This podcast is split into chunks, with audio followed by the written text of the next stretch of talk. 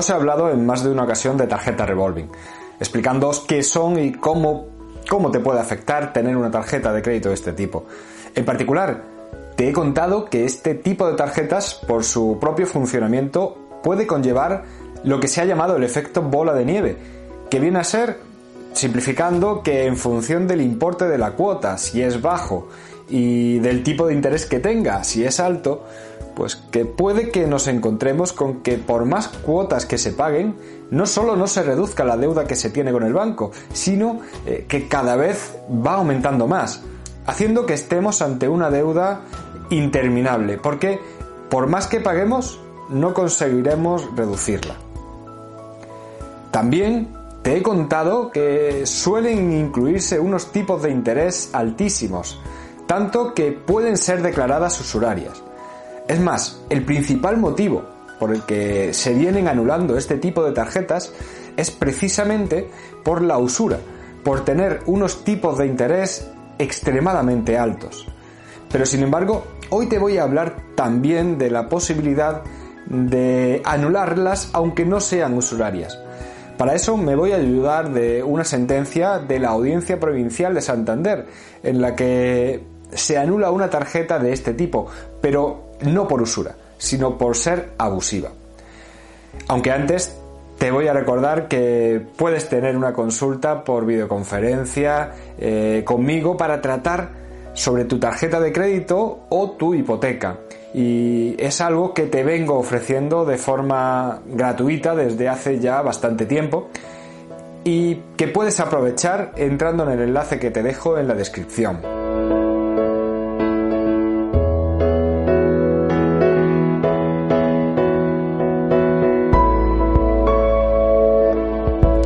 Antes de empezar me voy a presentar. Soy Javier Fuentes y soy abogado y el fundador del despacho que le da nombre a este canal, Iuris Firma Abogados.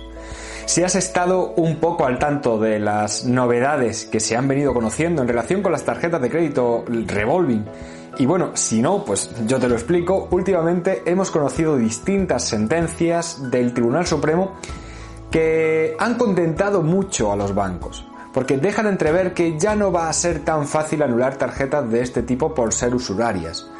Eh, por los tipos de interés que en teoría deben servir para comparar estas tarjetas para ver si son excesivamente caras o no. Aunque ya os he hablado de esto y realmente no ha cambiado nada, porque los valores con los que hay que comparar cualquier tarjeta para comprobar eh, si tiene un interés excesivo son los que son, los que se publiquen por el Banco de España y en cualquier caso los bancos tienen que demostrar que son otros distintos a los que constan en ese organismo oficial. Pero aún así, este tipo de sentencias, pues bueno, hacen mella, incluso se usan como fundamento en algunas sentencias de juzgados de primera instancia. Sin ir más lejos, hace apenas una semana recibí una sentencia de un juzgado de primera instancia en la que no se declaraba la usura de, una tarjeta revolving, pero simplemente por dar por bueno que en la sentencia de 4 de mayo de 2022, del año pasado, del Tribunal Supremo, se decía que entre 1999 y 2009 el interés de este tipo de tarjetas estaba entre el 23 y el 26%, algo que en primer lugar no es cierto y que además supone obviar los datos objetivos que se publican por el Banco de España. Entre otras cuestiones porque usar la jurisprudencia en lugar de las estadísticas del Banco de España para comprobar cuál es el tipo de interés al que se dan las tarjetas es un error garrafal, porque precisamente a los juzgados los asuntos que llegan son los que ya tienen unos, intereses altísimos, no el resto de contratos. Y porque si estamos comprobando si un producto se sale de la normalidad, tenemos que usar estadísticas oficiales estadísticas que verdaderamente recojan todos los valores de los contratos ofrecidos por todas las entidades. Si no, si se usan estadísticas que no respetan esto porque solo toman en cuenta datos sesgados o de los que no se conoce la metodología que han empleado para hacer esas estadísticas, pues realmente no tendríamos datos fiables con los que comparar. Aunque bueno, sentencias como esta que os comento son la, excepción, porque por lo general, se siguen manteniendo los mismos criterios en la inmensa mayoría de sentencias que se siguen dictando. Aún así, hay más motivos para anular este tipo de contratos. Precisamente en esa sentencia de la que os hablaba, aunque se dice que no sería usuraria, se termina anulando la tarjeta, aunque se anula por no superarse el control de incorporación del clausulado.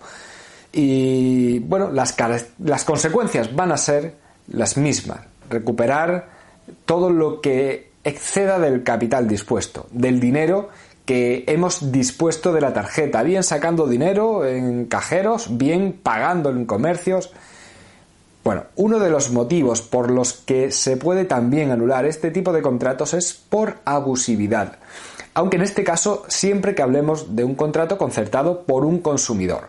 Es decir, siempre que se haya contratado para un fin particular que nada tenga que ver con una actividad comercial o empresarial que el contrato no esté destinado a un negocio, sino a satisfacer una necesidad privada. Eh, en estos casos estamos ante contratos que tienen que superar el filtro que todo contrato que se firme con un consumidor tiene que superar para ser válido. Este filtro es el mismo del que ya os he hablado en otras ocasiones, en relación con otro tipo de contratos. Hablamos de transparencia y también hablamos de abusividad. ¿Qué quiere decir esto? Bueno, pues si hablamos de cláusulas fundamentales de un contrato, como lo sería el propio sistema, el propio sistema revolving de la tarjeta, esa cláusula tiene que ser transparente.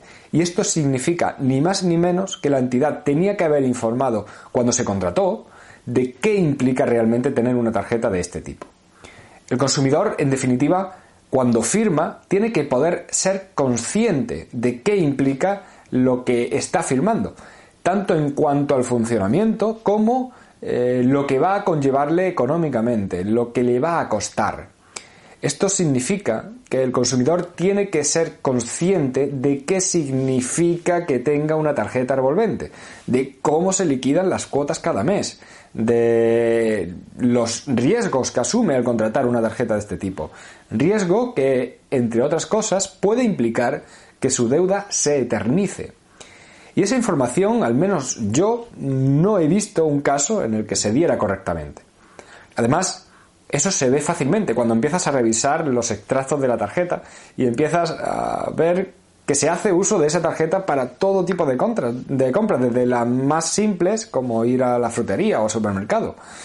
Esto te deja claro que al consumidor no le explicaron realmente cómo funciona una tarjeta de este tipo, porque no es consciente de que está comprando la fruta o lo que compre en el supermercado a más de un 20% de interés. Y además a pagar en varias cuotas mensuales. Que si además es algo que hace con frecuencia, puede suponer que esté años pagando intereses por hacer la compra semanal. En cambio, si esto se le explica correctamente al consumidor, evidentemente eh, sería consciente del uso que debería darle en todo caso a este tipo de tarjetas.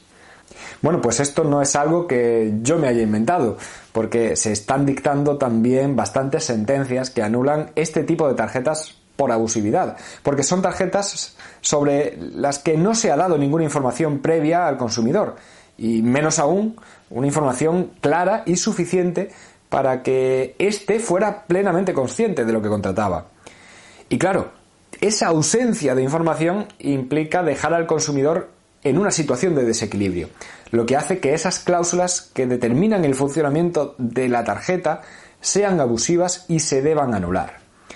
En cuanto a la consecuencia de anular estas cláusulas, pues van a ser las mismas que cuando se anula la tarjeta por ser usuraria.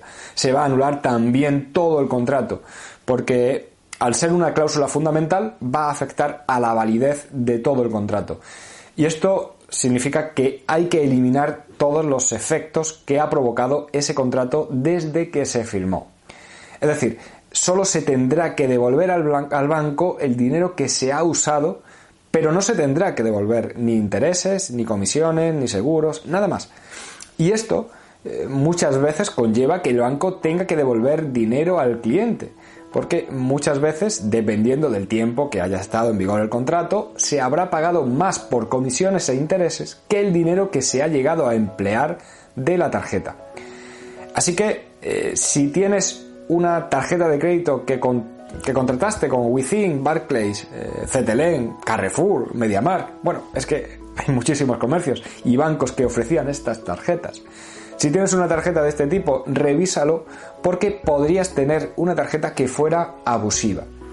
Dicho esto, me despido, aunque antes pues te quiero pedir que le des a me gusta porque, bueno, eso me ayuda a que esta grabación llegue a más gente. Y también, pues que te suscribas al canal para recibir más novedades que vaya publicando. Y si lo compartes, pues mejor aún. Y por último, te voy a recordar cómo te puedes poner en contacto conmigo, bien a través del correo electrónico info.iurisfirma.es o rellenando el formulario de contacto que puedes encontrar en la web del despacho iurisfirma.es. Un abrazo y hasta luego.